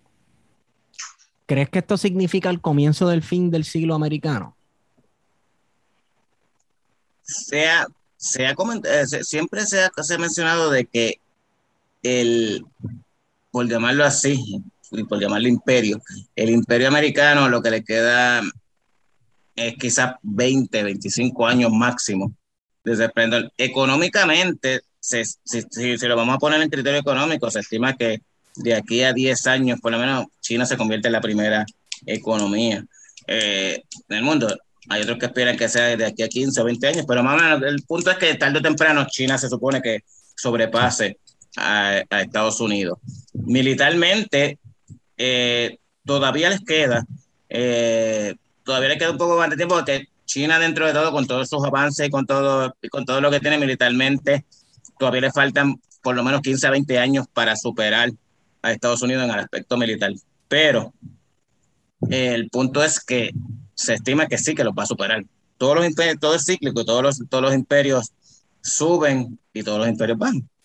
Eh, y la realidad es que pudiera ser esto un comienzo del deterioro, o sea, porque eh, la cosa es que esto hubiera sucedido, si tú lo analizas, esto hubiera sucedido de la misma manera, aunque Trump hubiera estado en el poder.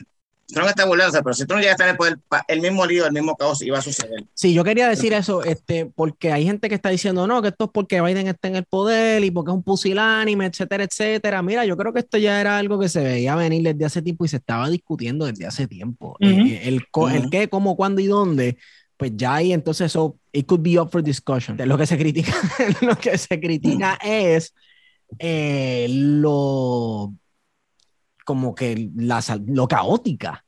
Es precisamente esa, es la crítica. La crítica no es que ellos abandonen Afganistán porque, fine, ah, no podemos estar aquí para siempre. Eh, te, lo, te lo compro y lo tenías planificado. El problema es que esta no, tú no me puedes decir a mí que esta era la forma en la que tú tenías planificado que ibas a salir, porque no es así. no es así, para, para más decirte. Ajá, estaba leyendo un artículo, el, el, director de la CIA, cuando pasó lo de la, toma de cabo, el, director de la CIA estaba de viaje por el Medio Oriente. O sea, eso te indica a ti que ellos no tenían ese pronóstico, porque el director de la CIA, si ya sabe el que esto iba a suceder, estaría en, un búnker en Washington, D.C., 5.000 pies debajo de la tierra. Exactamente, ellos no esperaban esto, o sea, ninguno de, o sea, el que te diga algo, te, al punto es que si el, el sábado tenías, ¿cuánto eran? 2.000 soldados, solamente 2.000 tropas, y tuviste que mandar a pedir 3.000 más, y me a pedir 2.000 más, y ahora creo que tienes 8.000 tropas, ahora mismo, o sea, aumentaste a 6.000 en, en una semana, quiere decir que no está previsto, o sea, no era tu idea, has tenido que mandar a buscar tropas para poder asegurar, porque esto no fue lo que tú planificaste y esto no fue lo que tú organizaste. Y precisamente ese es el problema, el, el caos que se formó, las imágenes que están ahí. O sea, esas imágenes van a, van a afectar tal Probablemente el americano se le olvida las cosas de aquí, de que una semana nadie se va a acordar de, de Afganistán. Pero tarde o temprano esas imágenes quedan ahí para siempre. Y siempre que vaya a recordar, va a estar las imágenes del helicóptero llegando a la embajada, las imágenes de los aviones tratando de despegar la multitud de gente ahí, la gente cayéndose de, de, los aviones. O sea, eso, ese, eso es.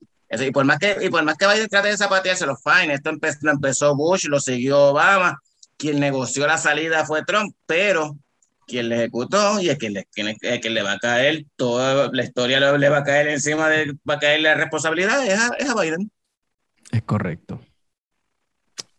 Mira, yo quería mencionar, ¿verdad? Por último, porque mencionamos el libro de Fukuyama, eh, El fin de la historia. Hay un libro también que es muy bueno de esa época, que es Class of Civilization de, Huntington, ¿verdad? Este, que habla sobre el conflicto de civilizaciones, que aunque es una teoría que, ha estado problematizada desde, desde los 90, ciertamente en este asunto de Medio Oriente, pues es muy bueno verla analizarla. No aplica a todos los conflictos internacionales, ¿verdad? Pero en el caso de Medio Oriente, pues pudiese darnos algunas pistas eh, para la gente que nos está escuchando. Exacto. Además que con todo y que una obra se ha sido criticada y problematizada, también te da un buen contexto a lo que estaba pasando en la clase intelectual, en la clase poderosa en ese momento, qué se pensaba que iba a pasar o, o qué se pensaba que estaba pasando. Y eso es importante también, ¿verdad? Antes de uno empezar a cancelar libros a lo loco. Eh, vamos a cerrar aquí. Nieto, gracias por estar con nosotros. Eh, a mí se me olvidó mencionar algo súper importante en el principio. Nieto, tiene un podcast que se llama The Gray Zone, donde habla todas estas cosas, pero al detalle, él solo. hablando y hablando, y yo no sé cómo tú lo haces solo, brother, porque no podría. Y es el único podcast en Puerto Rico que trata temas internacionales. Exacto como yo siempre digo, el mejor podcast de bajo presupuesto. Nieta, ¿dónde te conseguimos? Dime tus redes del podcast, ¿dónde lo pueden escuchar? Pues, eh, me escuchan en, The, eh, The Grayson, la zona gris, eh, está básicamente en todas las plataformas, Spotify, Apple, Google Podcast, todo eso, en cualquier plataforma, pues ahí estoy, ahí va a estar. Y ahora me consiguen en mi nuevo, en mi nuevo, en mi nueva cuenta de Twitter, arroba Mr. Tonitas, underscore, dos romanos. Pero como quiera, ustedes pónganlo en el, en el tweet, pongan cuando, cuando, cuando, suban, cuando suban el episodio, pues ah. lo ponen para que, para que me taguean. Sí, sí, te tagueamos. bueno, este, gracias Nieto por estar con nosotros. Guario, ¿dónde te conseguimos? Me consiguen en Guaracandanga en Twitter e Instagram. A mí me consiguen en Estigón por Twitter y yo creo que con esta hemos sido con ustedes plan de contingencia. Yo quiero exorcizar a mis demonios.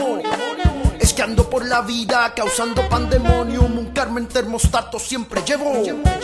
Nadando por el fango de fármacos ajenos. La cúspide de Cusco de ahí me caigo. Pensando que me tiro en un suicidio manco. Si finjo soy un esfinge promedio. Pero si soy real, me llevo topo el medio. Figue a Poncio Pilato en la ducha. Como le hizo Pepe a Bruce al Brody, el de la lucha. Muchacha, ven pa' acá pa' hablar un rato. Ando haciendo mantras, se jodió el termostato. Y ahora, ¿qué vamos a hacer? No sé. Y ahora, ¿qué vamos a hacer? Eh, eh.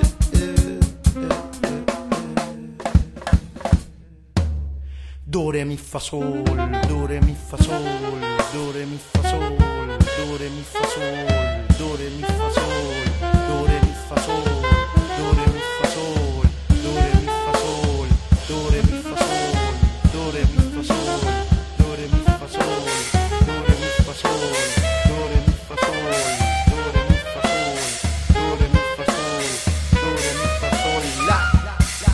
Desgracia, desdén, despachado con el que todos me miran. Produce mil fobias con las que en mi daño me vuelvo pro. Bóquense voraces vocaciones, vuélquense volcanes. Vicosis, vacúnense, condenado soy pro. Ducto UPR, cero hashtags, otras siglas son ungido por rap, 10 cero, otro con más pro, que no se vendió ni los pros ni los cons yo ya nada te compro.